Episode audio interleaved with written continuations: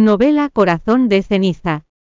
Capítulo 1. Debes irte cuando me canse de ti. Ah, gritó Bai Yunjin de pronto mientras dormía. El hombre que se suponía que estaba a su lado se había levantado para ir al baño.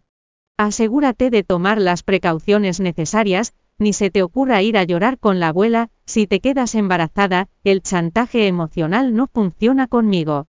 La puerta cerrada del baño, y el sonido del agua corriendo desde adentro aislaron a Chen de la mujer recostada en la cama, Bai Yunjin miró al techo. La palidez de su piel se hizo prominente cuando el enrojecimiento se desvaneció de su rostro. Ja tomar las precauciones necesarias.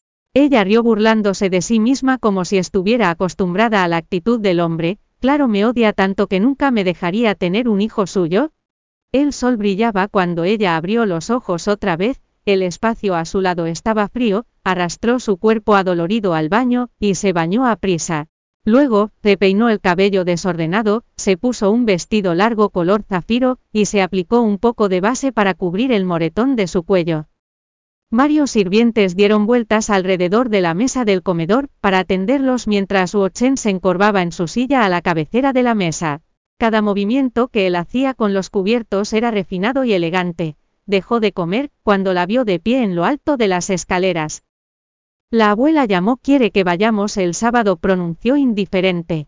Él cortó un trozo de carne y se lo llevó a la boca.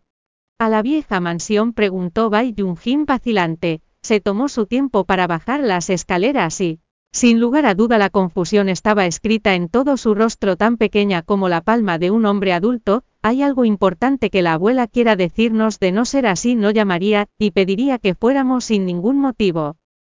Lo último lo agregó para sí misma, pero Chen se sintió ofendido por la pregunta.